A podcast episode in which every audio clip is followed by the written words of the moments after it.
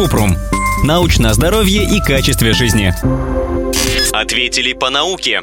Если я хочу сбросить 5 килограмм, можно я попью редуксин? Или это опасно? Кратко. Редуксин или сибутрамин запрещен из-за побочных эффектов во многих странах, в том числе в США, Канаде, Австралии, Евросоюзе, Великобритании. Бесконтрольный прием увеличивает риск внезапной смерти, инфаркта, остановки сердца и инсульта. В исследовании эффективности препарата была выборка из людей в возрасте и с ожирением. Прием таблеток сомнительной эффективности без физических нагрузок и здорового питания вряд ли поможет сбросить лишний вес. Кроме того, это просто опасно, поэтому лучше проконсультироваться с терапевтом и диетологом, чтобы составить план похудения.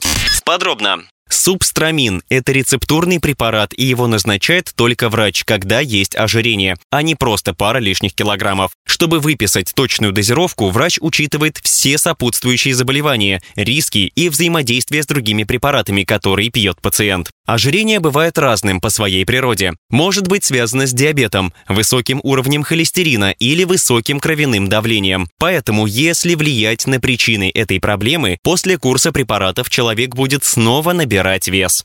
Терапевт или консультант по снижению веса поможет посоветовать, как безопасно похудеть, если придерживаться здоровой сбалансированной диеты и регулярно поддерживать физическую активность. Он проконсультирует, какие упражнения нужно выполнять и как долго, с учетом текущего уровня физической подготовки. Иногда, несмотря на коррекцию питания, лишний вес не уходит из-за психологических причин. Тогда тут поможет психотерапевт.